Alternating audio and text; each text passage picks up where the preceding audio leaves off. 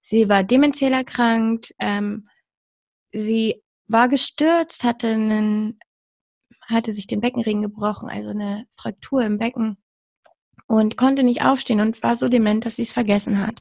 Und sie wollte mir helfen, während ich sie versorge. Sie wollte mir einfach nur helfen und wollte immer wieder aufstehen. Und ich wollte, dass sie liegen bleibt, weil ich habe das Risiko gesehen, dass sie nochmal stürzt und es geht nicht. Und es ist, sie soll mich einfach nur meine Arbeit machen lassen.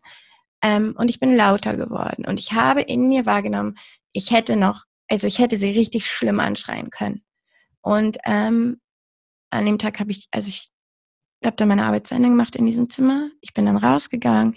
Ich habe meine Kollegen gebeten, dass ich im Moment Zeit habe. Ich bin nach Hause gegangen und ähm, ich hatte beschlossen, dass ich in dieser Einrichtung nicht weiter arbeite, weil ich eben nicht wollte, dass Bedingungen mich brechen und zu jemandem machen, der ich nicht bin. Herzlich willkommen und schön, dass ihr eingeschaltet habt. Mein Name ist Denise Stellmann und dies ist der KBBS Podcast, weil jeder Mensch zählt, der Podcast der Karin und Walter Blüchert Gedächtnisstiftung. Für die Karin und Walter Blüchert Gedächtnisstiftung steht der Mensch im Fokus. Sie leistet Hilfestellung, schließt Versorgungslücken und schafft durch ihre Eigenprojekte gesellschaftliche Sensibilisierung und Aufklärung.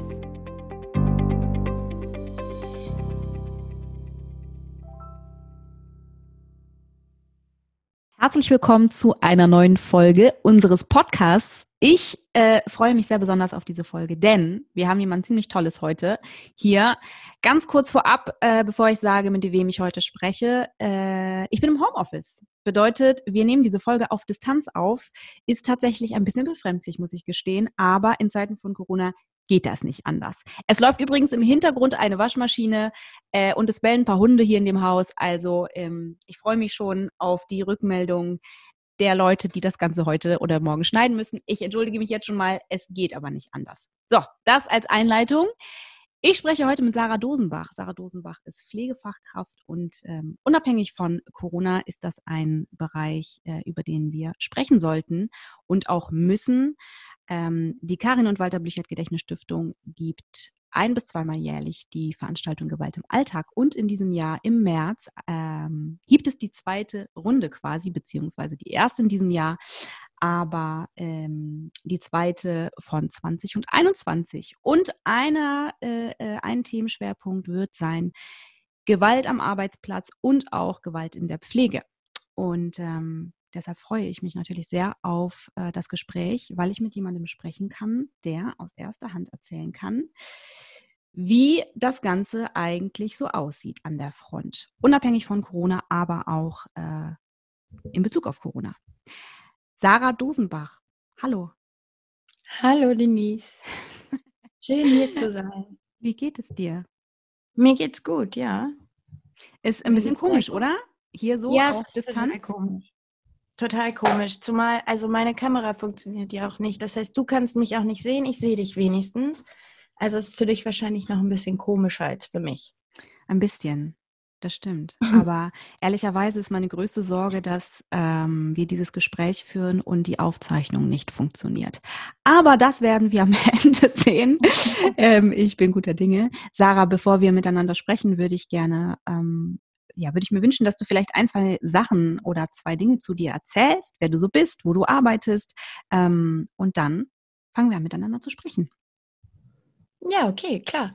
Also, ich bin Sarah, ich bin 34 Jahre alt. Ich bin eigentlich, seitdem ich 16 bin, irgendwie im sozialen Sektor tätig. Ich habe angefangen über so Beschäftigungsangebote im Altenheim, Spielen, Einkaufen, Spazieren gehen.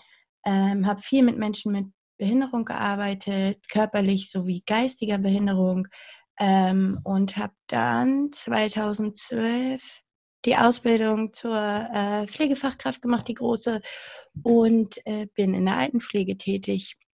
Ja, seitdem ähm, eigentlich die ganze Zeit in der Pflege von jüngeren und älteren Menschen.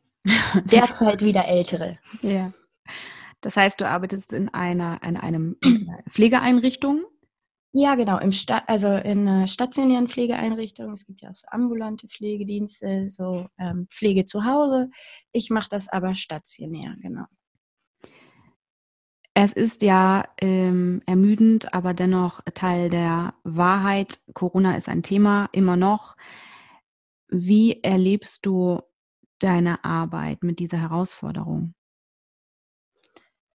Puh, ähm, herausfordernd. Ja, also ähm, Also ich habe einen sehr guten Arbeitgeber, ehrlich gesagt, der sehr frühzeitig vielleicht, weil es selber mal Corona in dem Haus gab, also es gab Fälle von Corona Anfang oder Mitte, äh, frühe Hälfte letzten Jahres, ähm, dass sie sehr ein sehr gutes Konzept haben. So, also die äh, von wo wird die Post ähm, entsprechend von den Booten abgegeben und so bis hin zu, wir tragen schon die ganze Zeit FFP2-Masken und nicht die etwas weniger zuverlässigen OP-Masken bei der Arbeit. Es gibt auch genug davon. Ähm, also es ist ein sehr gutes, also wie ich empfinde, ein sehr gutes, durchdachtes Konzept da auf die Beine gestellt worden. Das gibt mir erstmal schon Sicherheit. Ähm, natürlich verlangt es einfach mehr ab, weil man nochmal ähm, anders arbeiten muss einfach äh, als sonst und weil man kann das nicht wegdiskutieren.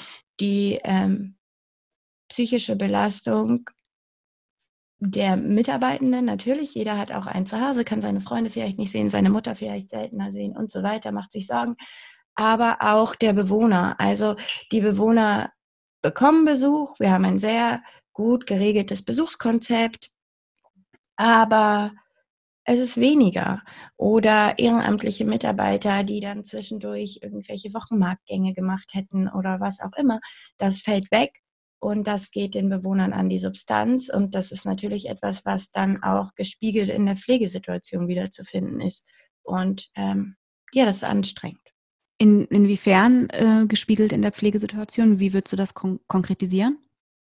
Äh, zum Beispiel äh, pflege ich auch einige Menschen mit demenzieller Erkrankung, die dann zum Beispiel nicht mehr so, also das Tagesgeschehen nicht so kognitiv mitverfolgen können wie andere und wo dann auch einfach das, was wirkt, emotional einfach ungefiltert rauskommt. Und wenn jemand, der sich nicht, der sich nicht, der nicht greifen kann, woran liegt das, der nicht mehr reflektiert, so wie er es mal konnte und viel impulsgesteuerter ist, sehr unzufrieden ist, unausgeglichen ist, dann ist natürlich die Situation, die ich, in die ich dann mit demjenigen gehe, auch schwieriger zu handeln, weil ich möchte natürlich nicht, ähm, dass jemand weil ich das Bett beziehen soll oder weil ich denjenigen morgens aus dem Bett hole und äh, die morgendliche Grundpflege mache, dass der sich so in die Ecke getrieben fühlt, sauer ist oder was auch immer und dann ähm, Angst bekommt oder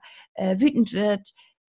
Unter Wut steckt ja auch oft Angst dann. Ähm, und äh, wenn jemand sehr unausgeglichen ist, sehe ich schon, dass das toller passiert. Gleichzeitig habe ich auch das Gefühl, dass durch weniger Reize die Menschen sich mehr in sich zurückziehen und pflegebedürftiger werden einfach. Also Leute, die vor einem halben Jahr noch wesentlich selbstständiger waren, sind es mittlerweile nicht mehr, weil sie so ein bisschen dicht machen und sich in sich selbst zurückziehen, weil nicht mehr so viel hier draußen ist, was ähm, ihnen Ausgleich gibt. Das, ergibt das Sinn? Weißt du, was ich meine? Ich äh, weiß total, was du meinst. Äh, das ergibt total Sinn, was du sagst. Ich frage mich, äh, würdest du, also Wäre das ein Kritikpunkt? Also hast du das Gefühl, es müsste sozusagen dahingehend, ähm, äh, irgendwas müsste anders laufen, um diese Menschen in irgendeiner Art und Weise besser aufzufangen innerhalb dieser Zeit? Gibt es eine, eine klare Schnittstelle oder ein, ein, ein, ein kleines Rädchen, an dem man drehen müsste? Ähm, und hast du das Gefühl, dass, ähm, dass diese Menschen vergessen werden? Husch, äh, jein. Also ich glaube, ähm, dass Einsamkeit im Alter auch schon vor Corona einfach ein Riesenthema ist, war und bleiben wird. Und ich glaube schon, dass es da äh, Stellschrauben gibt, die sowohl auf höherer Ebene als auch jeder für sich irgendwie mal drehen könnte, um da so ein bisschen irgendwie ähm, das anders zu gestalten. Aber ähm, wie gesagt, also ich bin wirklich wirklich sehr glücklich mit meinem jetzigen Arbeitgeber und es ist ein sehr kleines Haus und man sieht, dass es ein Anliegen ist, diese schwierige Zeit zu meistern. Während dort ähm, Corona-Fälle waren, gab es natürlich keine Besuche, aber mittlerweile ist es wirklich seit Monaten sehr genau geregelt. Selbst dann kam der Erlass, dass nur noch mit positivem Schnelltest, äh, also negativem Schnelltestergebnis nicht älter als 48 Stunden Besuche möglich sind. Und dann wurde ganz schnell immer reagiert und wir kriegen neue Pläne, auf denen draufsteht und ähm, Mailwege, wie die Angehörigen schnell das Ergebnis fotografieren, schicken können, dass die Kollegen in der Pflege schnell abhaken können. Da ist ein Negativergebnis, liegt vor, derjenige kann jetzt zu Besuch und ähm, auch in Doppelzimmern, dass man dann Gemeinschaftsräume umfunktioniert hat zu Besuchsmöglichkeiten. Äh, ja, also man sieht einfach, dass in diesem Haus das einen hohen Stellenwert hat, das möglich zu machen. Und ähm, deshalb wüsste ich jetzt in der jetzigen Situation gar nicht, welche Stellschrauben es da noch geben müsste in der Einrichtung, in der ich bin. Ich finde, ich weiß nicht, wie es in anderen Einrichtungen mit Besuchen läuft. Ich finde aber generell ist Einsamkeit im Alter ein Riesenthema und da gäbe es bestimmt noch das eine oder andere, was sowohl auf politischer Ebene als auch ähm, Einrichtungen als wirtschaftliche Entscheidung, sage ich mal, treffen könnte. Oder auch jeder Einzelne von uns, der vielleicht denkt, ja gut, habe ich vielleicht selber keine Großeltern mehr, aber hier bei mir in der Nähe ist ein Altenheim, Mensch, wie wäre es? Ich gehe, biete nur mal an, da einkaufen zu gehen, die Pflegemittel für, für Leute einmal die Woche, wenn ich kann oder so. Ähm, das klingt gut. Ich finde, das äh, klingt sehr gut. Ich finde, ich frage mich tatsächlich, ob es vielleicht sogar ein Tick zu gut klingt. Also gibt es, gibt es, würdest du sagen, ja, es gibt so ein bisschen Bedarf, also es müsste hier und da so ein bisschen was verändert werden, ganz grundsätzlich, jetzt unabhängig von den Häusern. Ich glaube, dass die ähm, sicherlich äh, auch nur begrenzt sozusagen die Möglichkeit haben, ähm, das umsetzen zu wollen, was sie umsetzen möchten vielleicht. Ähm, da gibt's ja, die, die Entscheidungsgewalt haben ja nicht immer die, die Häuser. Also wenn man, wenn, wenn ich mir überlege, dass ähm, Menschen äh, im Pflegebereich immer wieder sagen, dass sie ja viel zu viel arbeiten müssen für viel zu wenig Geld, ähm, mhm. dass sie sozusagen äh, fast genötigt werden, sich äh, auszubrennen, äh, weil da die Regelungen einfach schwierig sind oder weil die, äh, wenn man so möchte, von Seiten, also seitens der Regierung ähm, dahingehend einfach ja zu wenig äh, Fokus stattfindet, zu wenig ähm, ähm ja, Hilfestellung, Optimierung und dergleichen. Ähm, ich frage mich, ob, also deine subjektive Wahrnehmung dahingehend, ähm, braucht es eine Veränderung? Wenn ja, wie könnte die aussehen? Oder sagst du, ja, es gibt ein paar Sachen, die laufen nicht so richtig gut, aber eigentlich ist es schon okay, wie es ist? Definitiv braucht es Veränderung. Ähm, und also ein großes, äh, ein großes Thema für mich persönlich ist, ähm, dass ich die Idee mit ähm, Pflege, mit ähm, ja, sage ich jetzt mal, Dienstleistungen im sozialen Bereich, also die untersten Sachen, die jeder Mensch braucht und, und äh, die die Menschenwürde ja, die großgeschriebene verlangt, ähm, dass damit Geld gemacht wird. Äh, also ich verstehe schon, wenn das so funktioniert, äh, wenn es die Möglichkeit gibt und jemand denkt, Mensch, und äh, ich investiere jetzt mal in so ein richtig schickes Seniorenheim und motzt das da auch alles auf, dann möchte derjenige natürlich auch, dass das für ihn Gewinn abwirft. Ist ja an sich auch erstmal nichts Verwerfliches dran. Ich würde lieber, dass es gar nicht erst möglich ist, damit wir gar nicht erst in die Situation kommen, dass ähm, Geld gemacht wird mit den Grundbedürfnissen der ähm, ja, ältesten, schwächsten, kränksten unserer Gesellschaft. Irgendwie finde ich das, also es widerstrebt mir total. Und ich glaube, dass da, da haben wir dann ganz viel dann ähm, von den Arbeitsbedingungen zum Beispiel. Du möchtest natürlich, dass dein Unternehmen möglichst einen großen Gewinn abwirft, also versuchst du möglichst die, den, mit dem Stellenschlüssel genau in dem, was rechtlich erfordert ist, aber nicht drüber, weil das kostet. So, also bleibst du da dran. Dann, wer, wer bringt denn das meiste Geld? Die höher Pflegebedürftigen bringen mehr Geld in die Kasse als die Selbstständigen. Also werden dann die ähm, Wohnbereiche vollgeklotzt mit möglichst viel ähm, Menschen, die rundum komplett Hilfe brauchen eigentlich. Und das wird dann auf die Schultern der Mitarbeitenden abgewälzt und es geht auf Kosten der Leute, die dort angeblich gepflegt werden sollen. Aber das bringt das Geld. Und äh, das ist doch nicht richtig. Also ich finde, das ist ein großer Teil, der, wenn das anders wäre, dass damit eigentlich, ähm, weiß ich nicht, in so einer Utopie, wenn damit nur das Geld erwirtschaftet werden dürfte, was man ähm, wenn, was man dann auch wieder investiert, zum Beispiel. Und also, dass das nicht zu viel Gewinn abwerfen dürfte oder so. Das äh, wäre doch schön, oder? Ich finde das gesamte Thema hochkomplex, muss ich sagen. Und ich habe immer wieder, wenn ich ähm, Menschen zuhöre, wenn sie davon sprechen, immer wieder sehr viele Fragezeichen, bemerke ich. Und äh, unterm Strich empfinde ich das als sehr, also ja, absurd. Eine, es ist eine große Absurdität für mich, dass man ähm, ja in dem Bereich Senioren, Seniorinnen, Pflegebereiche und dergleichen, äh, dass man da so kurzsichtig ist äh, und dass man so wenig hm, ich finde weißt du, warum ich das so absurd finde? Weil ich mich immer frage, also ich meine, im besten Fall werden, werden wir alle alt, ja. alle ja alt sein. Ja. Und ja. was bin ich für einen Närrin, wenn ich glaube, das ginge mich alles nichts an? Ja, äh, ich weiß genau, was du meinst.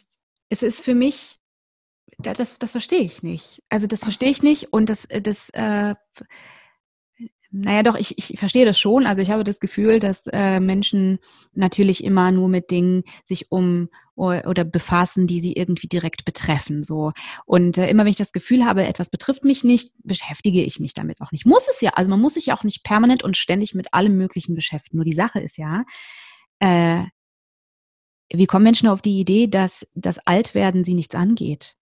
Verstehe ich nicht. Ja. Dass es Aber, so grundsätzlich nichts mit ihnen zu tun hätte. Ja, ne? Äh, ja, ja, ja. Und ich finde auch, es bedarf gar nicht so viel Empathie, äh, um, um, um, ein, um sich da hineinzufühlen. Also keine außergewöhnlich ausgeprägte Empathie, um äh, ja, zu erspüren, okay, wenn ich alt bin, dann äh, bin ich nicht mehr so mobil. Ähm, ich, ich verliere Menschen. Ich bin, ja. Äh, ich bin sozial, äh, ich bin sozial nicht mehr so aufgestellt wie vorher. Ich habe super viele Verluste erlebt. Ähm, Dinge, die gerade noch gingen, gingen, die gehen nicht mehr. Und dann kommen auch noch Fremde und sagen, so jetzt Autofahren ist jetzt auch nicht mehr die beste Idee und brauchst jetzt auch ab sofort Hilfe für ganz viele Dinge.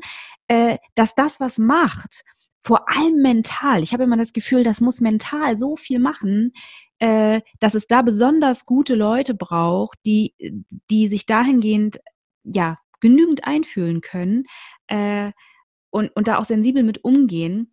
Ich fände, also ich, ich habe immer das Gefühl, ich fände es total schön, wenn es noch mehr Menschen gäbe, die da so ein bisschen zumindest mal drauf Acht geben in ihrem Wirkungskreis, ne? Also bei Oma und Opa, mhm. äh, bei der Nachbarin im Haus und dergleichen.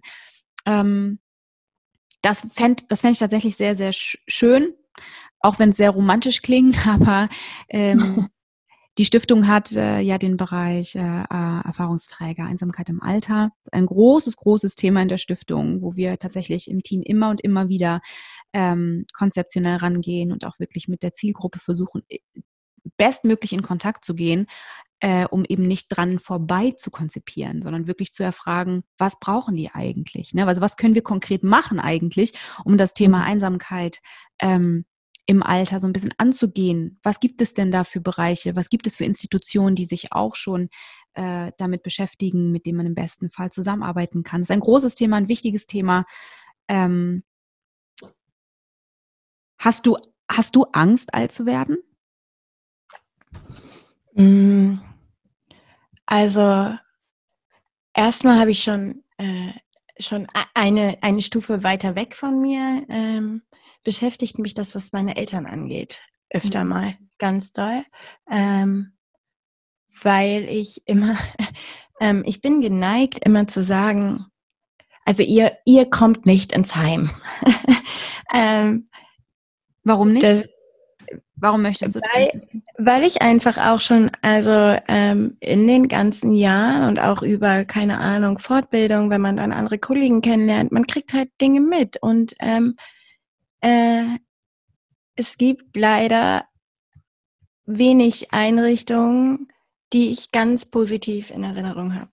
So. Ähm, und äh, dann bin ich immer so geneigt zu sagen, nein. Aber gleichzeitig jetzt mal im Ernst. Also ähm, meine Eltern sind auch beide neu verpartnert. Und dann gibt es ja auch noch eine Schwiegerfamilie. Also wie groß sollte denn unser Haus sein? Also leben dann im Endeffekt zehn Senioren auf einmal mit uns. Also das würde ja auch nicht funktionieren. So und äh, schon da mache ich mir ab und zu Sorgen. So was ich weiß aber eben auch, dass es die wirklich guten Einrichtungen gibt. Und ich weiß auch, ähm, wonach ich suchen muss. So, äh, ne? also wie, wie, wie ich gucken kann, ähm, um ein um eine für mich äh, fundierte äh, Äußerung, äh, hier Bewertung zu finden. Ne? So, also ich, ich deshalb denke ich mir dann auch wieder, ja gut, kriegst du schon hin. Aber äh, da ist schon mal der Schritt weiter weg von mir. Und wenn ich auf an mich denke, ähm, ja, doch, ich mache mir schon Sorgen, ähm, wie das sein wird. So, ähm, ob, also, ja, ob man am Ende als Einzige übrig ist, sage ich jetzt mal, also ob äh, Partner, Partnerin vorher versterben, ähm, wie, wie weit die Kinder wegziehen, wenn sie studieren, äh, wie, was für Wege gibt es dann, ähm, also so ganz, abs also wirklich sehr weit weg. Also ich bin 34, ne? Das ist hoffentlich noch sehr weit weg von mir. Trotzdem zerdenke ich das oft. Aber ich glaube, das ist so ein bisschen Berufskrankheit und vielleicht auch ein bisschen Persönlichkeitsdinge zu zerdenken. Also ich, ich denke das auch, um ehrlich zu sein. Also ich, es ist nicht mein Beruf, aber ich, also es, ich habe schon sehr viele Stunden mit diesen Gedanken verbracht, um ehrlich zu sein. Aber das äh, ist, glaube ich, so eine persönliche Sache tatsächlich. Also das Zerdenken. Dann ist es so ein Persönlichkeitsding auch.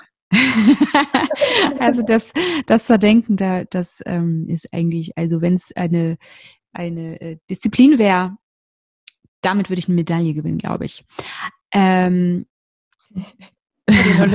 Spielen wir beide auf dem Treppchen. Ja. Wenn du eine, äh, wenn deine, wenn du wüsstest, dass deine Eltern in eine Pflegeeinrichtung kämen, wo jemand wie du die direkte Bezugsperson wäre, würdest du sie dann mit einem guten Wissen und Gewissen dort, dort ähm, hingeben können, ist ja auch Quatsch. Also, aber du weißt, was ich meine. Dort, äh, dort untergebracht. Dort wissen. untergebracht wissen, ja. Mhm. Ähm, also, ja.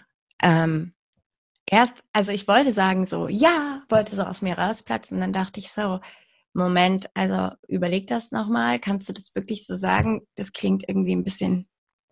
Aber nee, doch, das, ich kann das ganz gerade sagen. Ich gebe mir da wirklich viel Mühe. Ich bin immer offen ähm, wir haben auch das Bezugspflegekonzept, das heißt, ähm, natürlich pflege und versorge ich alle Bewohner, da wo ich gerade eingeteilt bin, aber ähm, man hat so die Bewohner, die einziehen, mit denen man so Biografiearbeit und Informationssammlung und äh, keine Ahnung, Bes Gespräche über Tagesstrukturen, wann stehen sie am liebsten auf, wann wollen sie gerne ins Bett, wollen sie, dass nachts jemand reinguckt und so weiter und so fort. Da ist man dann Ansprechpartner für und ich gebe mir eigentlich immer sehr viel Mühe, da zu jeder Zeit offen äh, für ein Gespräch zu sein und auch zu gucken und auch selber Beobachtungen mitzuteilen ähm, und einen Weg zu finden, dass auch vielleicht schüchterne, verschlossene Menschen da ihre Bedürfnisse mitteilen können. Also ja, doch, doch, ich fände das, ich fände gut, wenn meine Eltern eine Bezugspflegekraft hätten, wie ich eine mir Mühe gebe zu sein. Das ist eine sehr schöne Antwort. Wir hatten, äh, ich hatte ja schon eingangs erzählt, dass wir die Veranstaltung Gewalt im Alltag äh, zweimal jährlich haben. Ab diesem Jahr tatsächlich zweimal jährlich. Und äh, eine der vergangenen Veranstaltungen, da war tatsächlich auch einer der Schwerpunkte Gewalt in der Pflege oder das Thema Pflege äh, und äh, im, im direkten Kontext der Gewalt. Und ähm, es hat tatsächlich, es war sehr schwierig, jemanden zu finden, der ähm, darüber sprechen möchte. Oder da, nee, mhm. das stimmt so nicht, jemand, der darüber sprechen kann. Ähm, mhm. Ganz, ganz viele hätten gerne, haben gesagt, sie können das nicht machen. Wieso denkst du, woran liegt das? Warum ist es in diesem Bereich so wahnsinnig schwierig? Denn es gibt ja totale Missstände. Da, da müssen wir uns nichts vormachen. Und das sind auch keine Nischen-Missstände. Äh, das sind Missstände, die sind groß geschrieben, die sind schwierig, die müssen dringend angegangen werden in ganz, ganz vielen Bereichen, also auf verschiedenen Ebenen. Äh, aber darüber sprechen, das tun die wenigsten. Was denkst du, woran das liegt? Mm. Also ich denke mal, ja, ich glaube, da kommt ganz viel zusammen. Ne? Also einmal, ähm, ich glaube tatsächlich, dass es ein ähm, ziemlich ein ziemlich große, ein großes Problem ist. Und ich glaube, wenn man dann darüber spricht, hat man gleich Sorge, dass ähm, also dass man so mit dem Finger, ich, ich kann das gar nicht richtig, ich weiß nicht. Also ich glaube, das ist einfach, weil es so riesig ist und weil ähm, es ein sehr komplexes, vielschichtiges und aber auch ein schlimmes Problem ist, dass da so eine Scheu besteht, drüber zu sprechen. Ich glaube, so könnte ich sagen, ohne dass ich mich total will, weil ich glaube, da wirken ganz viele Sachen. Mhm. Ähm, man möchte ähm, nicht Leute anklagen, wo man vielleicht auch Umstände sieht, wo man ein Stück weit Verständnis hat, nicht Verständnis für Gewalt in dem Sinne, wie man jetzt vielleicht schnell denkt, körperliche Gewalt im Sinne von Schlägen oder so, ähm, aber ähm, doch, ich habe auch schon erlebt, dass wirklich Menschen, die ich sehr nett finde, privat, super nette Kollegen, Menschen, von deren Arbeit ich viel gelernt habe, dann durch Umstände so überarbeitet am Ende am Limit offen und drüber waren, dass sie zum Beispiel ähm, einfach jemanden äh, nicht mehr angesprochen haben, bevor sie den im Bett rumgedreht und aus dem Bett gesetzt haben. Und seien wir ehrlich, schon das, wenn da jemand liegt, der dich nicht sehen kann, mit dem Rücken zu dir liegt, schwerhörig ist, der kriegt nicht mit, dass jemand in sein Zimmer kommt und dich packt plötzlich kalte Hände und setzen dich raus und bringen dich ins Badezimmer. Oder haben nicht genug Zeit, darauf zu warten, dass das Wasser wirklich so warm ist, wie sie glauben, dass es wirklich hundertprozentig angenehm werden, sondern nehmen das lauwarme Wasser. Also das sind ja so vermeintliche Graustufen, die keine Graustufen sind. Das ist falsch. Das ist nicht richtig. Das ist Gewalt. Das ist Übergriffigkeit. Ähm, aber wenn wir dieses, ähm, wenn wir diese Skala ansetzen, anlegen, dann findet so unglaublich viel Gewalt statt.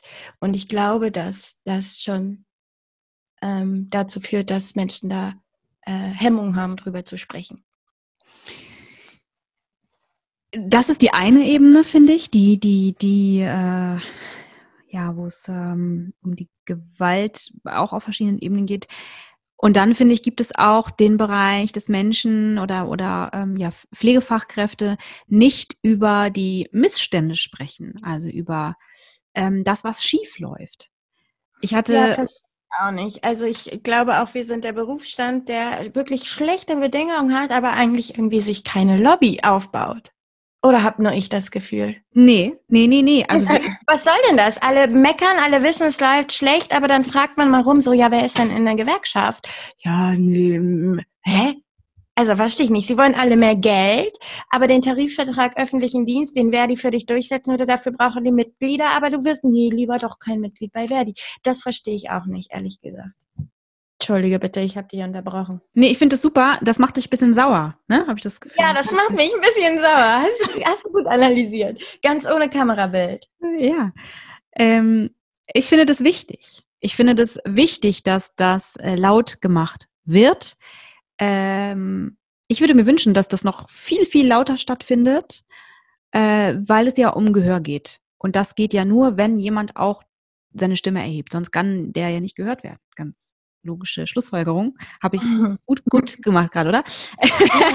Ja, äh, nein, aber tatsächlich habe ich das Gefühl, das gibt eine, einen großen Unmut. Es ist sehr viel Wut da, die total berechtigt ist. Ich hatte vorhin auch über die Regierung gesprochen. Wie empfindest du das? Glaubst du, dass es seitens der Regierung eine klare Kante bräuchte? Klarere äh, äh, ja, Versprechungen, die nicht irgendwie, also eigentlich ist das eine total bescheuerte Frage, zu sagen, glaubst du, es bräuchte das? Ich, ich glaube, die Antwort ist natürlich ganz klar ja. Aber hast du das Gefühl, es geht da auch um die Regierung und es müsste da, äh, da müssen äh, Dinge äh, sozusagen, da müssten Schraubstellen in Bewegung äh, gebracht werden, damit sich Dinge tatsächlich endlich und auch nachhaltig verändern können. Ja.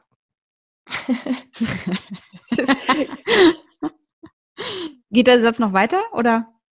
Nein, es ist einfach ja. Also mhm. ja, bräuchte es, natürlich bräuchte es das. Und ähm, vor allem hast du auch das Wort so schön benutzt, nachhaltig sollte sich was verändern. Ne? Also es bringt mir überhaupt nichts, ähm, wenn ein paar Mal ähm, darüber gesprochen wird, was für großartige Le äh, Leistungen diese Menschen erbringen in der Pflege und ganz toll stützen der Gesellschaft. Systemrelevant, ein großartiges Wort, so oft gehört wie noch nie zuvor.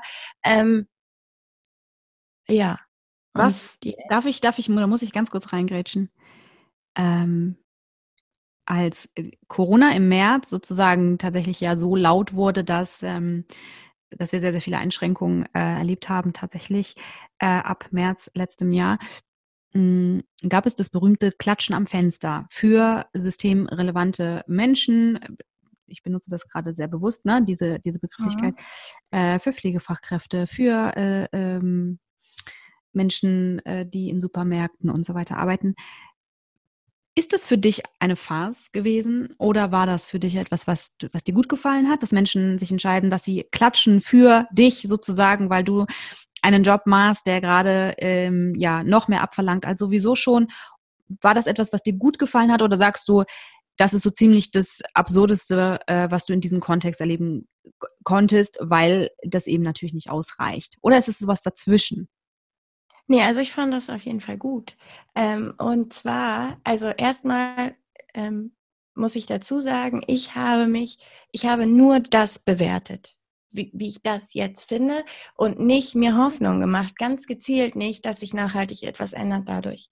Dass jetzt, weil alle sagen systemrelevant, systemrelevant, dass dadurch wir jetzt irgendwie mal über andere Bedingungen reden oder was auch immer und Gesetze, Gesetzentwürfe ähm, auf den Tisch kommen, die da irgendwie mal versuchen, was äh, zu verändern. Und deshalb konnte ich das auch einfach ganz gut finden, so, weil ich, ähm, also erstmal da, wo ich wohne, ich wohne so ein bisschen am Stadtrand, ich war ziemlich ähm, beleidigt, weil hier standen genau zwei Leute aus unserem Haushalt pünktlich auf dem Balkon wuhu, und sind ausgerastet und ähm, sonst blieb es still. Das fand ich so ein bisschen blöd, ähm, da war ich ein bisschen ziegig, weil ich finde diese Idee einfach schön und ich finde die auch immer noch einfach schön, weil ich glaube, dass dann auch jeder, der da steht, nicht nur der, der vom Dienst kommt oder zum Dienst geht und einen Kacktag hatte und denkt, Mensch, und dann kommt dieses Klatschen. Mein Gott, das muss ein cooles Gefühl sein, das ist ein cooles Gefühl. Schön. So, schöner Moment geschenkt. Aber ich glaube auch, alle, die da auf den Balkonen stehen oder im Garten und anfangen zu klatschen, in so einer blöden Zeit so, die irgendwie jedem von uns an die Substanz geht und wo jeder ein Recht dazu hat, dass sie ein, anfängt zu zermürben und sich als Teil so eines Ganzen zu sehen, ähm, wo dann auf einmal alle mitmachen. Das ist ziemlich cool. Und ich glaube, das hätte, hat Menschen auch die, die einfach geklatscht haben, was Positives gegeben. Also ich finde das gut. Ähm, ich finde nicht, dass das jetzt irgendwie, äh, ja, irgendwas ausgleicht oder so. Aber ich finde das eine nette Geste. Und ganz ehrlich, was ist denn mit Herrn Müller aus Haus Nummer 7? Was hat der denn damit zu tun, dass seit Jahrzehnten die Politik das Gesundheitssystem kaputt spart? Wenn Herr Müller sagt, oh, ich würde aber gerne klatschen, damit Sarah nach dem Spätdienst sich irgendwie gut fühlt, ist doch super nett von dem. Also, mhm. verstehst du? Mhm, total. Ich fand das super. Ich finde, das könnten wir immer machen. Ich finde, überhaupt sollten wir füreinander öfter klatschen. Wie cool wäre das denn? Du gehst einfach zum Einkaufen und plötzlich läuft so jemand neben dir her, so Cheerleader-Style. Denise, wow, wow, wow, das hast du super gemacht. Wäre doch richtig cool, oder? Also ich würde wahrscheinlich äh, Kung Fu ähnlich. Ähm, oh mein Gott! ja, nein, aber ja, doch, also hat was. Ich wäre sehr irritiert, aber ich würde erstmal sagen, halt, stopp. Und jetzt gehen wir, in eine Grundsatzdiskussion. Ja, ja. Ähm, nein, aber äh, das ist ja tatsächlich sehr ungewöhnlich. Ich habe das zum ersten Mal jetzt gehört, dass, ähm, dass jemand sagt, ich fand, mir hat das gut gefallen. Die meisten, mit denen ich gesprochen habe, haben gesagt, es ist eine Frechheit. Also was habe ich davon, dass da irgendwer am Fenster steht und klatscht, äh, während ich ähm, am, auf, dem, auf dem Zahnfleisch laufe und sich halt äh, ja, strukturell nichts verändert. Ähm, ja, aber man ähm, muss ja überlegen, das war ja jetzt nicht unser Herr, Herr, unser lieber Herr Spahn, der sich überlegt hat, Mensch, okay, ich könnte jetzt was anderes machen, aber ich bitte mal lieber alle anderen ähm, Haushalte für mich die Arbeit zu machen und ähm, nur so ein bisschen klatschen. Also ich kann, ich fand da immer so viel Verbitterung auch drin, was ich glaube ich auch, was viele in meinem Berufsstand haben, so auch zu Recht irgendwie. Aber das dann gleich so, ja, das reicht ja nicht aus. Naja, aber wie gesagt, was soll denn derjenige, was soll denn derjenige ähm, machen, die Privatperson, ähm, die da überhaupt gar keinen ähm, Einfluss drauf hat sonst so, ne? Also weiß ich jetzt nicht. Und äh, natürlich, das kann nicht alles sein und das kann nicht die große Entschädigung sein oder was auch immer. Und ich glaube auch, wenn es nur dabei bleibt und danach alles wieder so im Sand versinkt, das ist der Punkt, wo man frustriert werden kann. Und ich befürchte, dass viele schon vorher halt haben kommen sehen, dass es im Endeffekt ja große Sprüche gibt, aber nachhaltig nichts passieren wird. Und das war dann der Frust darüber, glaube ich. Was muss konkret passieren? Konkret, was muss passieren seitens der Regierung? Was muss sich verändern? Naja, also wie gesagt, erstmal finde ich, sollten wir irgendwie klarer reglementieren, inwieweit da mit Geld gemacht werden kann. So, mhm. ähm, inwieweit dicke Gewinne für Einzelpersonen drin sind, wenn andere Menschen unwürdig gepflegt werden, so ganz platt gesagt.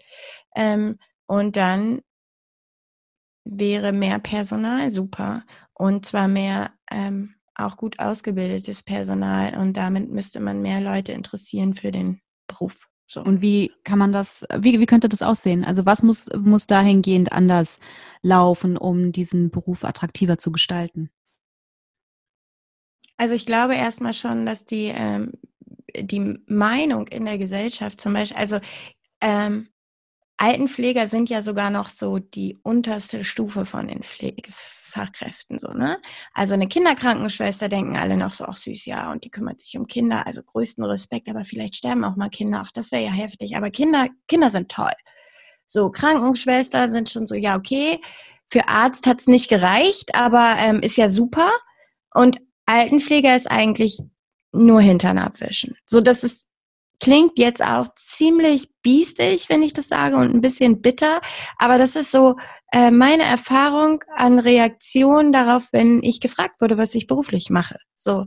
Und dass da aber viel mehr drin steckt, dass jede Pflegefachkraft, ob, ob nun Kinderkrankenschwester, Krankenschwester, Pfleger, ähm, Altenpfleger, Altenpflegerin, also egal wer, welchen Geschlechts, egal in welchem dieser Berufe, dass da unglaublich viel Wissen auch über Medikamente, medikamentöse Wechselwirkungen, mögliche Symptome, ähm, mögliche Notfälle, was muss dann getan werden und so mit drin steckt. Das wird so, also da steckt auch ein enormes medizinisches äh, Wissen drin und es wird so ähm, unter den Tisch gekehrt, weil das medizinische Fachwissen haben die Ärzte.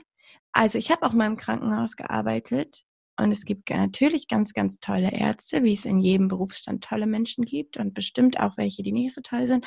Aber die Ärzte sagen immer wieder, wir müssen uns auf das Pflegepersonal verlassen können, weil die sind die, die beobachten. Die sind die, die auch genug Medikamentenwissen haben, dass sie oft hingehen und nur sagen, Mensch, das und das schlägt nicht an, ich wäre jetzt für dieses und jenes Antibiotikum. Ähm, geben Sie mir mal nur eine Unterschrift. Und die Ärzte sind die, die das quittieren quasi, die das unterschreiben, die die Verantwortung tragen äh, und deshalb sich aber auf das wirklich gut geschulte Pflegepersonal verlassen müssen, dass die erkennen ähm, und einschätzen können, welche Medikamente werden jetzt gebraucht. Und ähm, das ist nicht einfach nur so ein bisschen Bettpfannen verteilen. So, und ich glaube, dieses Bild herrscht halt noch vor. Und ähm, dann hat natürlich, haben natürlich weniger Leute Lust auf diesen Job, sondern mehr Leute nehmen dann den Job, weil sie denken, oh, vielleicht weiß ich sowieso nicht, was ich machen will. Und da werden Leute gesucht, okay, da finde ich jetzt schnell eine Ausbildung. Und dann rutscht man da so rein. Ähm, aber gerade in diesem Bereich, glaube ich, ist es, ähm, muss man ganz viel Willen mitbringen, auch ähm, so, ein, so ein grundsätzliches Ding mitbringen, damit man das langfristig überhaupt macht. So, sonst machen die die Ausbildung und werden nie wieder als äh, Fachkraft irgendwo arbeiten. Das Problem haben wir ja auch. Mhm. Also geht es auch so ein bisschen um Sensibilisierung, gesellschaftliche Sensibilisierung, ja. Aufklärung und dergleichen. Wir haben äh, vorhin schon ein bisschen über das Thema Gewalt gesprochen und ähm, ich sagte ja schon, glaube zweimal, dass wir im, äh, im März ähm, ja in eine nächste Runde Gewalt im Alltag gehen, unter anderem mit dem Schwerpunkt Gewalt in der Pflege und auch Gewalt am Arbeitsplatz. Ähm, was sind deine subjektiven und auch objektiven Gedanken zu diesem Thema oder Erfahrungen damit? Wenn du das Thema Gewalt nimmst im Kontext der Pflege. Mhm. Also ähm, Gewalt findet statt, äh, viel zu viel.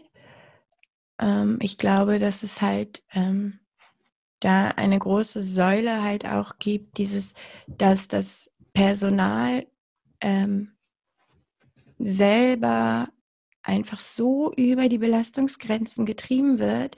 Ähm, also die meisten Leute kennen das, glaube ich, wenn sie, ähm, wenn sie mal, äh, also wenn sie Kinder haben und mal ein Baby Vollzeit versorgt haben zu Hause.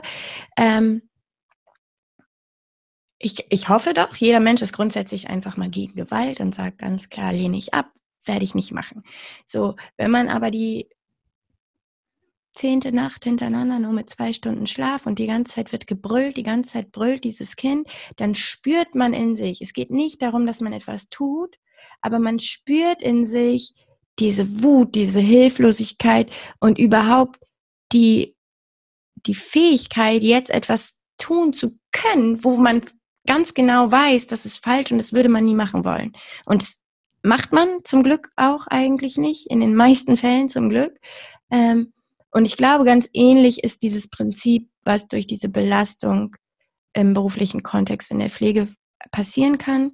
Ähm, ich hatte mal eine Stelle, da habe ich, also da war es ja ganz normal an der Regel, ähm, dass ich etwa elf bis zwölf Tage gearbeitet habe, einen Tag frei und wieder elf bis zwölf Tage gearbeitet habe. Und ja, jetzt werden viele sagen, na, Arbeitsrechtlich ist das nicht. Ja, das weiß ich. Wusste ich auch damals, ändert aber nichts daran, dass ich das gemacht habe, weil sonst niemand da gewesen wäre, Menschen zu versorgen. So. Und da gehört schon eine ganze Ecke Kaltschnäuzigkeit dazu, dann zu sagen, mache ich nicht. Ähm, das muss man dann auch selber erstmal lernen. Und äh, ja, wie gesagt, ich war noch wesentlich jünger, ähm, hatte äh, selber auch nur in Anführungsstrichen die Verantwortung für mich. Also jetzt habe ich Kinder, jetzt würde ich das schon mal anders bewerten. Aber äh, in dem Moment habe ich das gemacht und bin massiv in jede Richtung über meine Grenzen gegangen. Und ich halte mich für einen sehr geduldigen, eher ruhigen, ausgeglichenen Typ ähm, in der Arbeit. Äh, privat, hm? aber in der Arbeit. Und ähm, ich erinnere mich aber noch ganz genau an eine Situation, wo ich beinahe eine Bewohnerin richtig, richtig schlimm angeschrien hätte. Richtig schlimm angeschrien. Ähm, und sie hat überhaupt nichts gemacht. Sie war dementiell erkrankt. Ähm, sie war gestürzt, hatte einen, hatte sich den Beckenring gebrochen, also eine Fraktur im Becken und konnte nicht aufstehen und war so dement, dass sie es vergessen hat. Und sie wollte mir helfen, während ich sie versorge. Sie wollte mir einfach nur helfen und wollte immer wieder aufstehen. Und ich wollte, dass sie liegen bleibt, weil ich habe das Risiko gesehen, dass sie nochmal stürzt und es geht nicht. Und es ist, sie soll mich einfach nur meine Arbeit machen lassen.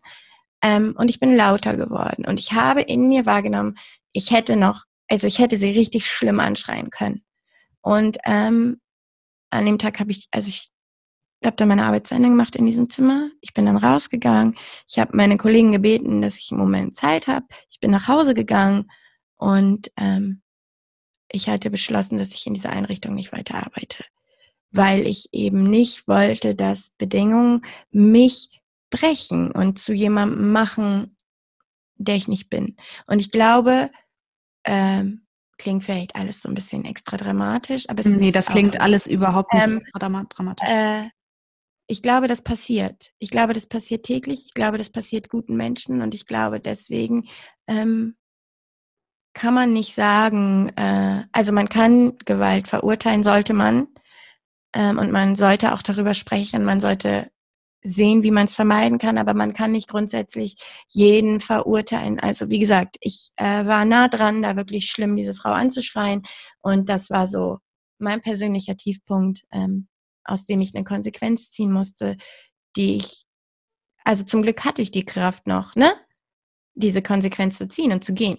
So und ich, vielleicht ist es nicht bei jedem so. Ja.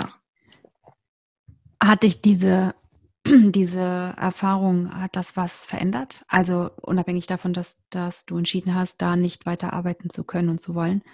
Ähm, verzeiht, wie lange dauert es, bis man sich das vergibt, wenn man so einen hohen Anspruch hat an sich und äh, ja, sehr genau weiß, wer man ist und auch wer man sein möchte. Und aufgrund der unmenschlichen Bedingungen, die da teilweise im Pflegebereich stattfinden, ähm, aufgrund der Kraftlosigkeit und all diesen Dingen, ähm, ein Moment in sich bemerkt, wo, wo, wo, wo man sich selbst fremd wird. Ähm, hast du Schwierigkeiten gehabt? Ähm, bist du dann einen Struggle gekommen mit dir? Oder hattest du sofort, ähm, also ich könnte mir vorstellen, dass man da äh, ja in so eine Art Selbstvorwurf sich verlieren könnte. Was ja, was ja, also ne, von wenn ich das höre, sage ich, habe ich ein großes Mitgefühl äh, für dich und ähm, finde das ganz, ganz furchtbar, äh, dass es ähm, an so, solche Punkte, dass man da überhaupt hinkommen muss. Ähm, und ich könnte mir vorstellen, dass gerade wenn man so einen hohen Anspruch an seine Arbeit hat, dass es einem sehr schwer fällt, sich diesen Ausrutscher, der ja nicht mal einer war, so, äh, denn es ist ja zu, es ist ja nichts passiert, ne? Ähm, aber trotzdem das in sich zu bemerken, dass man da sehr ja, blöd mit sich werden könnte. Ja, also es hat ähm, schon eine Weile gedauert. Ähm, dadurch, dass ich dann den Job gewechselt habe, also den Arbeitsplatz, habe ich, ähm, ich glaube, wäre ich geblieben, wäre diese Abwärtsspirale in der Selbstbewertung äh, mehr da gewesen. So. Also dann wäre ich da tiefer reingerutscht. Aber dadurch, dass ich Maßnahmen ergriffen habe, konnte ich halt, also das konnte ich nicht von der Hand weisen, dass auf der anderen Seite vom Papier steht, ja, du hast das zwar in dir wahrgenommen und du wurdest auch lauter und du weißt, es hätte noch drastischer enden können. Also, aber hast du halt nicht. Und du ergreifst Gegenmaßnahmen. Ähm, und das war so ein bisschen äh, mein Glück da. Aber natürlich diese Situation, also die ist jetzt ähm, fast zehn Jahre her. Und ähm, ich weiß das noch ganz genau. Also ich könnte dir Zimmernummer, Vor- und Nachnamen und Geburtsdatum dieser Bewohnerin sagen. Also ich weiß es noch ganz genau. Also natürlich wirkt es. Geht es tief rein so. Wir haben ja beide auch im Vorfeld ein bisschen miteinander äh, schon gesprochen und das äh, mache ich ja immer mit, mit jedem für eine Folge. Und es ist tatsächlich auch passiert, dass du ausgebrannt bist. Es gab eine Zeit, in der du ähm, unbeweglich warst in jeglicher Form aufgrund eines Burnouts durch deine Arbeit. Richtig? Ja, richtig. Ähm, ich glaube, ähm, dass ich angefangen habe, zu einem gewissen Zeitpunkt die Arbeit nicht bei der Arbeit zu lassen.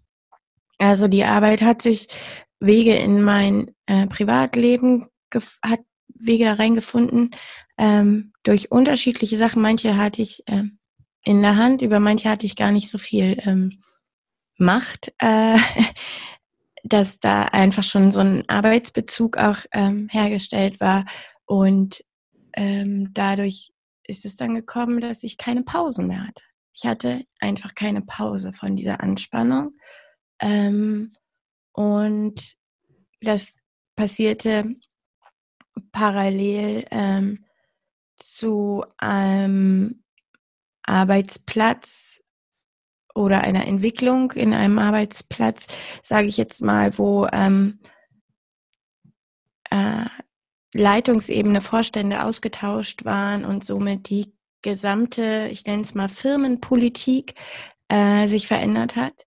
Und ich gleichzeitig dann auch noch in diesem Spagat war zwischen dem, wo ich mich so wohl gefühlt habe, wo ich mich so eingebracht habe, wo ich so überzeugt von war, ähm, der sich dann auf einmal ändert und es tatsächlich ähm, um, um Zahlen, Gelder äh, und sowas geht und nicht mehr um Menschen, in dem Fall Kinder. Ähm, und dann noch äh, diesen, diesen Spagat hinzukriegen und es irgendwie versuchen und gleichzeitig die Verantwortlichkeit selber auch zu, also ich, ich habe dafür gar keine Verantwortung gehabt, aber ich habe das mir selbst zugeschrieben, dass wenn diese Veränderung, wenn darunter jetzt die ähm, Kinder leiden, ähm, müsste ich das irgendwie ausgleichen. Also das ich hatte gar keine leitende Position, konnte ich ja. überhaupt gar nicht ausgleichen. Ja. Aber ich habe das bei mir gesehen und diese Punkte, die zusammenkamen, plus diesen fehlenden Rückzugsort zu Hause, weil es überall war, hat dann im Endeffekt dazu geführt, dass ich ähm, krank geworden bin, ja. Genau. Also im Prinzip ein bisschen vergleichbar vielleicht mit, ähm, du hast, also um das für mich in ein Bild zu bekommen, du hast äh, ein Ungleichgewicht bemerkt, was ganz offensichtlich war und äh, was im schlimmsten Fall dafür hätte sorgen können, dass die Menschen, um die es geht, äh, da ähm, Nachteile durchhaben könnten. Das heißt, das hast du bemerkt, bist aber nicht in der Verantwortung oder auch gar nicht in, hast die, die Möglichkeiten gar nicht, um da konkret etwas zu verändern. Ähm, genau. Hattest aber das Gefühl, okay, aber ich sehe es ja. Und was mache mhm. Also ich kann doch jetzt hier genau. stehen äh, genau. und nichts tun, äh, während ich genau sehe, was es bräuchte, damit es sich verbessert und nicht noch mehr verschlechtert. Genau, aber das genau. lag nicht in deinen Händen. Und da den Spagat, den hast du gemeint, ne? Nur, dass ich das. Genau, den habe ich gemeint, ja. Und ähm, also auch äh, ähm, darüber zu sprechen. Also ich habe mich ja dann versucht, an die entsprechenden Stellen zu wenden. ähm, aber wir waren uns halt nicht einig über die möglichen Probleme, die oder Missstände, die es gibt. Und ähm, ja, im Endeffekt konnte ich da nichts machen. Wie lange hast du gebraucht, um dich von dieser Erschöpfung zu erholen? Das kann ich nicht genau sagen. Ähm,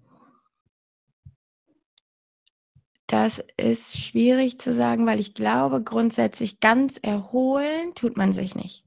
Also ich glaube aber auch, dass das was Gutes ist, weil ich, ähm, ich bin jetzt achtsamer mit mir. Ich bin noch ein bisschen achtsamer geworden. Ich bin noch ein bisschen klarer um meine Grenzen bedacht, noch ein bisschen klarer ähm, in meinen Möglichkeiten, meinen eigenen Akku zu laden, also mich rauszuziehen und überhaupt, also das sind ja alles gute Sachen, die man auch daraus mitgenommen hat. So ähm, und also ich glaube, das Schwierigste war erstmal zuzulassen, ähm, wie ich mich überhaupt fühle damit und wie das alles ausgesaugt und leergefegt hat. Und als ich das irgendwann ähm, wirklich annehmen konnte, dass das jetzt halt einfach so ist, da war Platz genug da, dass das auch äh, sich wieder verändert und dass es auch in eine positive Richtung wieder geht. Hm. Was meinst du damit, wenn du sagst, dass ähm, man erholt sich nicht ganz? Kannst du das konkreter machen? Naja, also ich glaube, das ist halt, also in dem Sinne, dass ich jetzt aber äh, stärker geworden bin daraus. Ne? Also ich bin achtsamer geworden mit mir und kompromissloser. Also ich würde jetzt ähm, nicht so lange ähm, mitspielen, ein Spiel, was ich nicht gewinnen kann, ähm, sondern ich, ich weiß klarer, wo, was ich erwarte auch von meinem Arbeitgeber. Ich weiß klarer, welche Verantwortlichkeiten ich bei meiner Leitung sehe, bei meinem Träger sehe. Ähm, und kann die auch einfordern oder eine Konsequenz ziehen, wenn das nicht gehört wäre. Könnte ich auch. Und ich weiß genauer über mich Bescheid, wie ich mich, ähm, wie ich mich beobachten kann und wie ich etwas für mich tun kann. Und bin halt eben, ja, kompromissloser. Also ich würde jetzt nicht mehr, ähm, ich würde jetzt nicht mehr so lange diesen Spagat machen. So, es gibt ja zu Hause auch Menschen, die mich brauchen. Und ähm, ich kann äh, versuchen, aufmerksam zu machen auf Dinge. Ich kann ein, äh, Gespräche suchen, aber wenn ich sehe, dass das nicht, zu nichts führt, wa warum, warum soll ich die Verantwortung bei mir sehen? So, habe ich nicht. Ich kann nur bis zum gewissen Maßen wirken und das mache ich auch und das mache ich gerne, aber ich äh, kann nicht äh, mir die Verantwortung auferlegen, ein größeres Wirkungsfeld zu haben, als ich habe. Also ist damit gemeint, dass ähm, die Veränderung, die damit einhergeht, äh, einhergeht, so ein bisschen etwas ist, was nicht mehr veränderbar ist. Ja, genau, genau. Also nicht, dass es äh, nicht das negative Gefühl oder die, ähm, die dieses ausgebrannt Gefühl oder äh, Kraftlosigkeit, sondern einfach das die, diese, dieser Perspektivenwechsel, der ähm, passieren muss, damit du da wieder rauskommst, der ist einfach nicht mehr zu verändern. So. Hm. Ja, verstehe. Warum bist du Pflegefachkraft geworden, Sarah? Weil es ein richtig guter Job ist. Ähm, weil das hast du mit so einem ganz kindlichen Süß. Hast du das ja. gehört? Das hast du da, da, so ein kleines Mädchen kam damit durch, so, weil es ein supi Job ist. das ist halt auch super cool. Ähm, weil ich Menschen mag. Ich mag Geschichten von Menschen. Ähm, ich finde, wir sollten alle ähm, bisschen achtsamer miteinander sein und ich finde das schön, füreinander da zu sein. Ich mag den medizinischen Schwerpunkt sehr, weil wie gesagt, das ist nicht nur ein paar Toilettengänge und ich finde das sehr interessant. Ich finde alle ähm, Herz-Kreislauf-Geschichten, äh, Medikamenten, wie werden die aufgenommen, was gibt es für medikamentöse Therapiemöglichkeiten bei Sachen, was gibt es für auch so für ähm, geschickte Alltagstricks, um irgendwelche Krankheitsbilder zu meistern. Ich, ich mag das. Das gefällt mir. Ähm, ich mag da Lösungen suchen. Ich mag ähm, nach Lösungen suchen, dass Menschen selbstbestimmt leben können, auch wenn sie irgendwo eingeschränkt sind. Das macht mir viel Spaß. So, ähm, und deshalb ist das der perfekte Job für mich. Und wenn du eine Sache sehr laut sagen könntest und dir sehr, sehr viele Menschen äh, zuhören würden, was würdest du sagen? Eine Sache. Ja. Und also, und Moment, die hören mir alle zu, verstehen die, also verstehen die auch, was ich meine? Oder also, ich muss ja abwägen, was ich genau sage. Verstehst du? Ja, es, ist, also, es hören dir einfach Menschen, da sind sehr viele Menschen, viele, viele Menschen und du könntest eine Sache sagen und die hören dabei sehr viele Menschen zu. Was würdest du sagen? Ich würde gerne darum bitten, dass ähm, man netter zueinander ist, weil jeder von uns braucht mal Hilfe also seid nett zueinander, seid mal die helfende Hand, dann wird euch auch mal, ist die Wahrscheinlichkeit höher, dass euch eine gereicht wird. So, das fände ich gut, wenn es mehr Leute hören und verinnerlichen würden. Und wenn du ähm, eine Veranstaltung besuchen würdest, wo es um das Thema Gewalt in der Pflege geht, was müsste dort thematisiert werden, dass du sagst, das ist eine Veranstaltung, die hat einen Mehrwert, äh, die möchte ich besuchen, ähm, das ist wichtig. Was müsste dort thematisiert werden auf dieser Veranstaltung zu diesem Thema? Boah. Ähm. hm. Also ich fände gut, wenn ähm, für Menschen, die sich in einer Situation befinden, wie ich vor über zehn Jahren, ähm, Möglichkeiten aufgezeigt werden, wie man damit umgehen kann, ähm, damit man nicht äh, damit man nichts macht, was einen jahrzehntelang beschäftigt und äh, man sich vorwirft. Und damit man Präventiver Ansatz meinst du? Ja, genau. Ähm, also ob es nun darum geht, dass man sich selbst auch genau beobachtet, dass man darin irgendwie ein bisschen ähm, fitter wird, gleichzeitig mit, also ich, ich konnte ja die ähm, nächsten Schritte einleiten. Ich bin nach Hause gegangen. Ich weiß das ganz genau noch. Ich weiß ganz genau, wie ich nach Hause gegangen bin und gesagt habe, ich muss da kündigen. So, und ähm, noch am gleichen Tag Bewerbung geschrieben habe. Also es war für mich vollkommen klar. Ähm, und ich bin dann zwar noch eine Weile da geblieben, aber mit einem Enddatum und dann ließ sich das leicht aushalten und dass einem irgendwie so Möglichkeiten an die Hand gegeben werden, dass äh, klar ist, ähm, wenn man gewalttätig ist, ist es absolut verwerflich und es ist nicht in Ordnung. Aber in eine Situation gebracht zu sein, wo man diesen Impuls in sich spürt, das macht dich nicht zu dem schlechten Menschen, sondern das sollte eigentlich eine Warnung für dich sein. Achtung, pass besser auf dich auf und ähm, Möglichkeiten dann besser auf sich zu achten. So, weißt du, was ich meine? Mhm. Ich glaube, dass das für viele Menschen sehr, sehr hilfreich sein könnte. Vielleicht auch tatsächlich für die Jüngeren, ähm, die sich entscheiden, in dem Job arbeiten zu wollen oder gerade angefangen haben oder dergleichen. Ich glaube, dass das ähm, eine wichtige äh, Message ist für, für viele. Denn das ist natürlich auch, natürlich, also äh, ein Impuls in sich zu verspüren, der ähm, allem widerstrebt, wofür du stehst. Ähm, ist natürlich wahnsinnig beschämend, zumindest subjektiv. Und äh, ja. Kommt natürlich nicht in Frage, ähm, da so ein bisschen Realität reinzubringen, zu sagen, das ist auch irgendwie ein Tick menschlich, solange du das nicht machst. Ähm, Ganz genau. Und sich auch Hilfe Und dass da ja auch, ne? dass da ja auch etwas hingeführt hat. Ne? Genau, genau. Also das ist genau. ja nicht einfach so plötzlich passiert, sondern dass es da ja mindestens zehn Schritte vorher noch gegeben hat. Und ähm, deshalb sprechen bestimmt wenig Leute auch darüber, trauen sich auch darüber zu sprechen. Ist bestimmt auch ein Teil. Ja. Sarah. Ja. Ähm, du arbeitest in einer Pflegeeinrichtung. Lässt du dich impfen? Ich bin schon geimpft. Zweimal sogar. Du bist geimpft? Ja.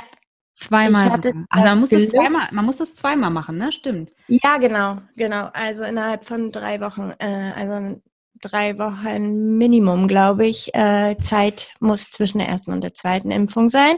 Und in meinen Augen, ich will damit jetzt niemanden überreden oder ähm, Einfluss nehmen auf irgendjemanden, äh, in meinen Augen hatte ich das Glück, dass wir relativ früh dran waren und ich am 4. Januar und schon die erste Impfung bekommen habe und jetzt am 25. die zweite und jetzt erstmal geimpft bin.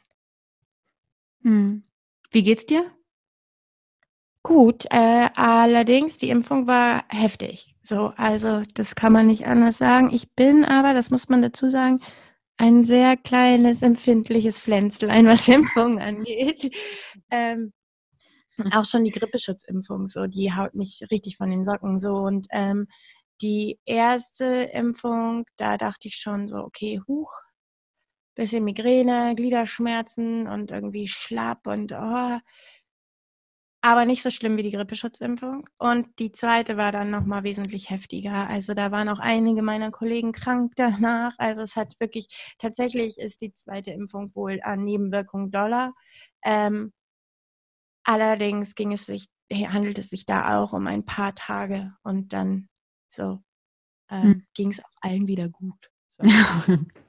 das sind gute Nachrichten. Sarah, wir sind schon fast am Ende angekommen das ging jetzt sehr zügig. Ich hab, bin jedes Mal überrascht. Dann rede ich und, und plaudere so ein bisschen und Mensch und denke mir, ich habe noch 77 Themen, die ich hier eigentlich auf meinem Zettel stehen habe, die wir gar nicht alle abklappern konnten. Aber ähm, wir sind jetzt schon fast am Ende angekommen. Ich äh, fand es sehr aufschlussreich. Ich habe auch tatsächlich ähm, das ein oder andere lernen dürfen hier heute durch das Gespräch und ähm, glaube, dass viele, die zuhören, ja, das ist so ein bisschen Sichtbarkeit schafft und das, äh, das finde ich immer sehr, sehr, sehr gut, wenn Menschen das Gefühl haben, ah, okay, ähm, hier habe ich das Gefühl, ich werde gesehen und äh, es wird ein Tick transparenter ähm, und es werden auch mal Dinge beim Namen genannt. Das, glaube ich, hat diese Folge ganz gut hinbekommen. Allerdings gibt es hier eine, ein kleines Ritual. Und, okay, ähm, allerdings. Allerdings. und zwar enden wir immer mit einer Off-Topic-Frage. Wie immer gilt, ich stelle dir eine Frage und ähm, Du darfst darauf antworten, möglichst ohne zu zerdenken, sehr aus dem Impuls heraus. Und wenn du das nicht möchtest, kannst du auch einfach sagen, ich möchte das nicht. Okay. Okay? Ja, ist es eine Frage oder stellst du jetzt so mehrere hintereinander? Es ist eine so Frage. Rapid Fire. Nein, nein, nein, es ist kein Ach so, Speeddating. Also nicht so ein Assoziationsspiel. Nein, nein, nein, nein, nein, nein, nein. Mhm. Ähm, es ist eine Frage. Bereit? Bereit. Über welches Thema könntest du einen, eine 30-minütige Präsentation ohne jegliche Vorbereitung halten? Oh. Oh, ähm, Harry Potter. ich sollte ja nicht nachdenken. Ich wollte nachdenken und etwas Erwachseneres, Vernünftigeres sagen, weil ich glaube, da gibt es ein paar Sachen. Ähm, aber ähm, seien wir ehrlich, wenn ich nicht nachdenke, Harry Potter. Harry Potter. Was ist, äh, was ist denn so gut an Harry Potter eigentlich? Ah, Ich, Ach, völlig ohne Wertung, ich wollte nur mal jetzt? fragen. Wollen wir noch eine Runde machen? Also wenn die Zeit ist ja fast um. Ich könnte jetzt noch eine Stunde.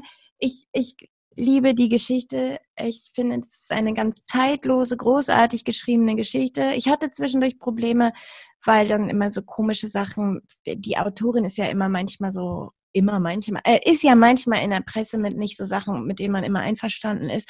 Aber wisst ihr, das ist mir auch einfach egal. Ich liebe diese Geschichte. Ähm, ich finde, die ist zeitlos, die thematisiert so vieles, was auch brandaktuell jedes Mal wieder ist. Und ähm, ja, ihr solltet es alle lesen, wenn ihr das noch nicht habt. Die Bücher, nicht die Filme gucken, das zählt nicht. Nicht nur die Filme gucken. Filme sind super, aber guckt nicht nur die Filme und sagt, ja, Harry Potter finde ich gut. Nein, lest die So, Bücher. also ich habe die Filme gesehen und ich finde, ich kann, ich habe wirklich keine Zeit, um die Bücher zu lesen. Die sind sehr dick. Ähm, Das geht, aber das, ja, das äh, es snackt sich so weg, wenn du erstmal da drin bist. Der erste Band läuft ein bisschen zäh an, bis er dann in der Schule Ja, ist. das ist eigentlich dann- nicht mein Genre. Das ist die Sache. Also ich kann schon auch sehr dicke Wälzer lesen, allerdings ist es nicht so mein Genre. Und dann, also ich finde die Filme tatsächlich sehr gut, muss ich gestehen. Aber es ist natürlich immer so, sind dass- auch wirklich gut. Sie sind auch wirklich gut. Das sage ich ja auch nicht. Aber ähm, was die Bücher können, ist halt noch, es ist halt noch eine Nummer mehr. Aber es ist okay. Ich merke schon, du wirst die Bücher nicht lesen. Doch, also doch, irgendwann, wenn ich echt ein bisschen zu viel Zeit habe, dann werde ich mich. Im Altenheim, wenn wir beide im Altenheim sind. Guck mal, aber dann kann man nicht mehr gut genug lesen. Das Wir müssen es jetzt, ich lese das jetzt vor und nehme das auf und wir hören das Hörspiel zusammen im Ja, Altenheim. gute Idee. Das könnten wir tun. Dann Ähm, können wir auch einfach das nehmen, was von Rufus Beck gesprochen ist. Das ist nämlich auch sehr schön. das ist ein Hörbuch. Ja, Shoutout an Rufus Beck. Ich kenne ihn gar nicht, aber super. Ja, nein, also wie gesagt, die Filme haben mir sehr gut gefallen. Ähm, äh, ich mag das sehr und so. Und ähm, ich finde das sehr schön, dass du ähm, einen Vortrag über Harry Potter halten könntest. Ähm, so. Ende So, der und worüber, worüber würdest du 30 Minuten reden? Jetzt stell dich mal die äh, Frage mal direkt wieder zurück. Also, Nicht zerdenken, Denise, ne? ja, Die ja. Antwort. Ähm, Schnell jetzt. Hm, Ich würde wahrscheinlich 30 Minuten über.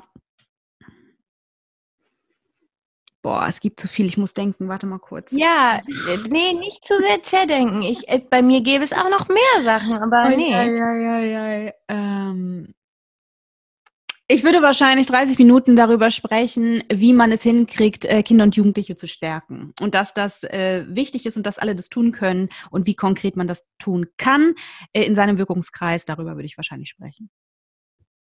Und dann würde ich mich noch mal 30 Minuten richtig doll aufregen. Das Und dann eine- bräuchte ich eine Delfintherapie. Dann bräuchte ich eine Delfintherapie, äh, die mir meine Chefin aber nicht finanziert, weil die Karin und Walter Bücher Gedächtnisstiftung finanziert keine Delfintherapien. Insofern müsste ich ins Schwimmbad gehen mit einer aufblasbaren Delfin-Dings da und ähm, mir einreden, dass das mich sehr äh, doll runterbringt und ich jetzt sehr erholt bin. Hm. Okay, also ich muss ja sagen, danke, dass du das äh, mit dem Aufregen noch dazu gesagt hast, weil ich dachte so, ja, okay, Denise kommt jetzt hier so strebermäßig mit sowas richtig nachhaltigen, sinnvollem. Sag mal. Was die Gesellschaft trägt. Also Entschuldigung. 30 Minuten Vortrag und ich so, ja, Harry Potter ist übrigens eine richtig tolle Sache. Ähm, ja, spielt Leute, spielt. Nicht vergessen zu spielen. Ja, ja. Weiß, also da hast du ja total recht. Also und außerdem, Entschuldigung, ähm, ich kann durchaus auch, äh, ich bin jetzt hier nicht nur, also ich kann auch anders. Ja. In diesem Sinne.